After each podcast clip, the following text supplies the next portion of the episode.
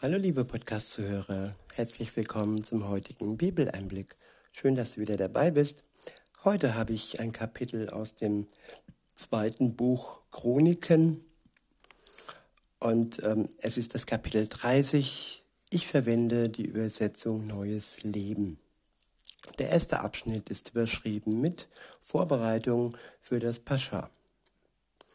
Ab Vers 1 heißt es, nun ließ Hiskia ganz Israel und Juda zusammenrufen und auch Ephraim und Manasse durch Briefe einladen, zum Haus des Herrn in Jerusalem zu kommen, um das Pascha des Herrn, des Gottes Israels zu feiern. Der König, seine früheren führenden Männer und alle Einwohner Jerusalems entschieden, das Pascha im zweiten Monat zu feiern. Davor, zur rechten Zeit, konnten sie es noch nicht feiern. Denn nicht genügend Priester hatten sich geheiligt, auch hatte sich noch nicht das ganze Volk in Jerusalem versammelt. Dieser Plan nun gefiel dem König und der ganzen Gemeinschaft. Und so ging an das ganze Volk der Israeliten von Beersheba bis nach Dan die Aufforderung, nach Jerusalem zu kommen, um das Pascha des Herrn, des Gottes Israels zu feiern. Bisher war es nicht von allen so gehalten worden, wie es vorgeschrieben war. Auf Befehl des Königs zogen Boten in ganz Israel und Juda umher Sie hatten Briefe des Königs und seiner führenden Männern bei sich, in denen stand, ihr Israeliten kehrt um zum Herrn, dem Gott Abrahams, Isaaks und Israels, damit er sich den wenigen von uns, die den Sieg der assyrischen Könige überlebt haben, wieder zuwendet. Ich wiederhole, Vers 6, beziehungsweise den Brief, den Inhalt des Briefs. Dort steht, ihr Israeliten kehrt um zum Herrn, dem Gott Abrahams, Isaaks und Israels, damit er sich den wenigen von uns, die den Sieg der assyrischen Könige überlebt haben, wieder zuwendet. Die Umkehr zu Gott ist das Entscheidende eines jeden Menschen auf der Welt.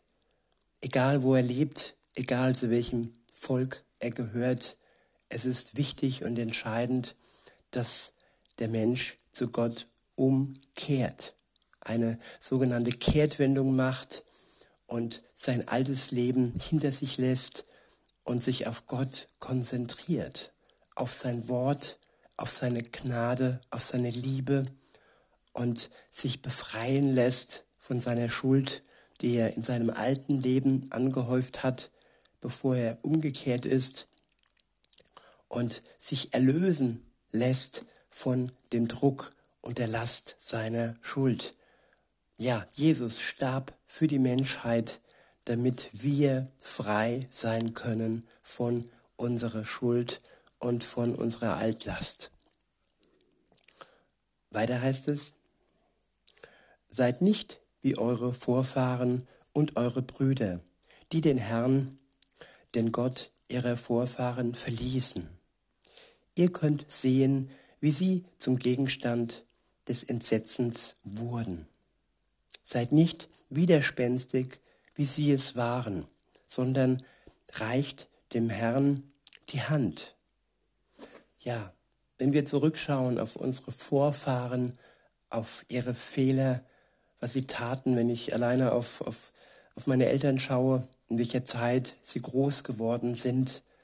Mein Vater wurde geboren 1926 und ja, er war irgendwie euphorisch und am Ende war er fertig mit den Nerven. Und nun ja, es ist so, dass es wichtig ist, dass wir unsere Vorfahren im Auge behalten und sehen, was sie taten, ihre Fehler bedenken und so wirklich nach vorne schauen, auf Gott hin. Weiter heißt es, ich wiederhole nochmal, Vers 8, seid nicht widerspenstig, wie, es, wie sie es waren, sondern reicht dem Herrn die Hand. Kommt in sein Heiligtum, das er für immer geheiligt hat. Wendet euch dem Herrn, eurem Gott, zu, damit sein Zorn sich von euch abwendet. Ja, der Zorn Gottes entsteht aufgrund unserer Schuld. Unsere Sünde ist für ihn nicht ja, akzeptabel. Und weil sie nicht akzeptabel ist, hat er für uns seinen Sohn hingegeben, damit er als das wahre und einzige Opfer unsere Schuld übernimmt, damit wir frei sein können und wieder Zugang zu Gott haben und zu ihm umkehren können und nach vorne schauen können zu ihm, der dann bald wieder kommt. Jesus Christus hat gesagt, er wird nur für eine kurze Zeit weg sein. Gut, Zeit ist relativ, aber dass er wiederkommt, das steht fest. Weiter heißt es in Vers 9, wenn ihr wieder zum Herrn zurückkehrt, werden die Eroberer euren Brüdern und Kindern gnädig sein. Und sie werden in dieses Land zurückkehren dürfen. Denn der Herr, euer Gott, ist gnädig und barmherzig.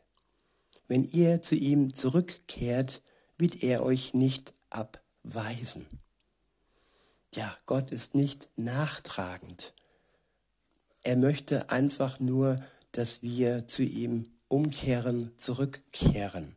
Wir sind von ihm gekommen und haben uns dann in unserem Leben abgewandt von ihm. Und er wünscht sich mehr als alles andere, dass wir diese Abwendung rückgängig machen und wieder auf ihn schauen. Denn er ist gnädig und barmherzig und er wird niemanden abweisen, der wieder oder zum ersten Mal in seinem Leben Kontakt zu ihm sucht. Der nächste Abschnitt ist überschrieben mit die Pascha-Feier. Ab Vers 10, dort heißt es, die Boten zogen von Stadt zu Stadt durch Ephraim und Manasse bis nach Sebulon. Doch die meisten Menschen lachten nur über sie und verhöhnten sie. Ja, da wird man zu einem Fest eingeladen und ja, was taten die Menschen? Sie lachten die aus, die als Bote, Boten losgeschickt wurden, um die Einladung auszusprechen. Ja, Gott lädt uns heute ein zu seinem Fest, zu einem Leben mit ihm und zu der großen Hoffnung, wenn er wiederkommt, dass wir dann ja mit ihm als Bräutigam und wir, die wir an ihn glauben, als Braut ja das Fest mit ihm zusammen feiern werden. Auch heute gilt diese Einladung. Damals war es das Pascha-Fest und heute ist es das Hochzeitsmahl, das ja wir feiern dürfen, wenn Jesus wieder kommt. Weiter heißt es in Vers 11, lediglich einige Leute aus Aser und Manasse und Sebulon zeigten Reue und zogen nach Jerusalem.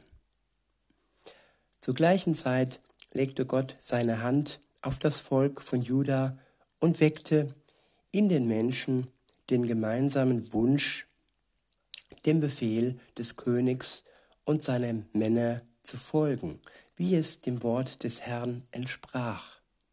Und so kam im zweiten Monat eine riesige Menschenmenge in Jerusalem zusammen, um das Fest der ungesäuerten Brote zu feiern. Die Menschen machten sich daran, die Altäre aus der Stadt zu entfernen, rissen die Räucheraltäre nieder und schafften sie zum Bach Kidron. Ja, die falschen Altäre für die falschen Götter, sie müssen auch von uns niedergerissen werden.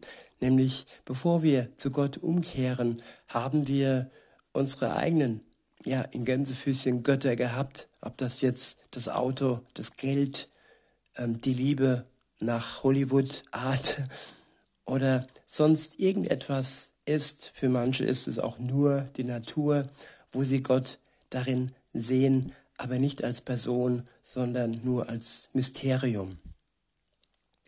Insofern, ja, wir dürfen unsere Altäre niederreißen und Platz machen in unserem Herz für Gott, dem einzigen und wahren Gott.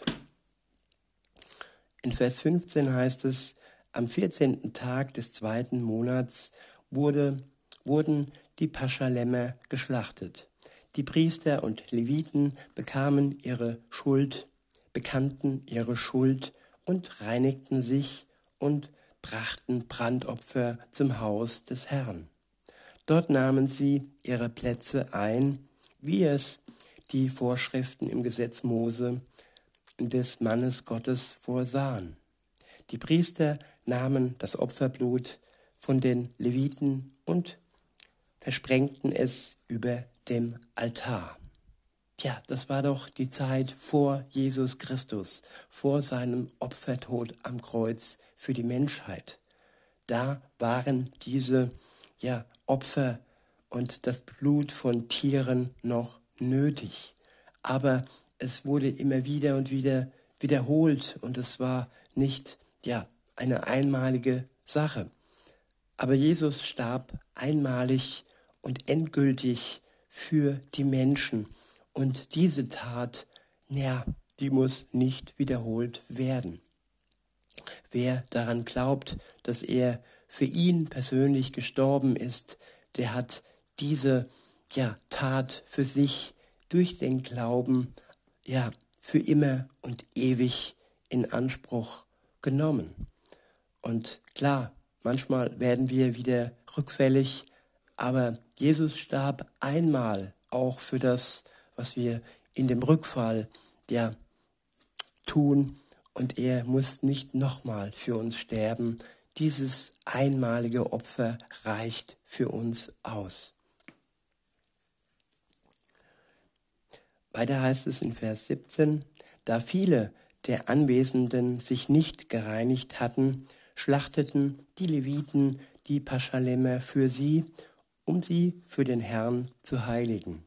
Viele, vor allem aus Ephraim, Manasse, Issachar und Sebulon, hatten sich nicht gereinigt und aßen das Pascha nicht so, wie es den Vorschriften entspricht.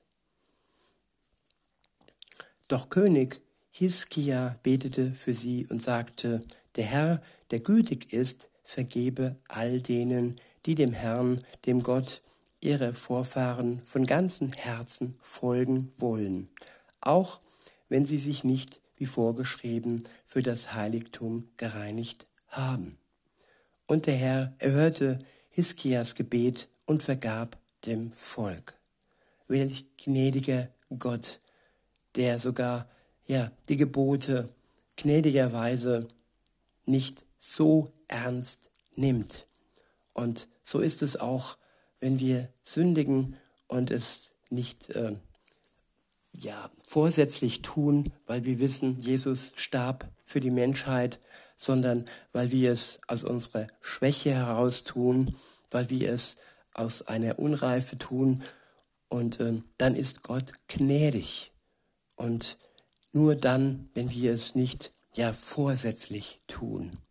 Weil diese Sünde, die wir vorsätzlich tun, nur weil wir denken, ja, er starb ja für uns, das ist, ja, da würden wir Jesus sinngemäß nochmal ans Kreuz schlagen lassen, was natürlich nicht nötig ist, aber er starb für die, die, die ähm, ja wirklich Reue empfinden. Und wer Reue empfindet, der möchte nicht nochmal dahin zurückkommen, wo er hergekommen ist.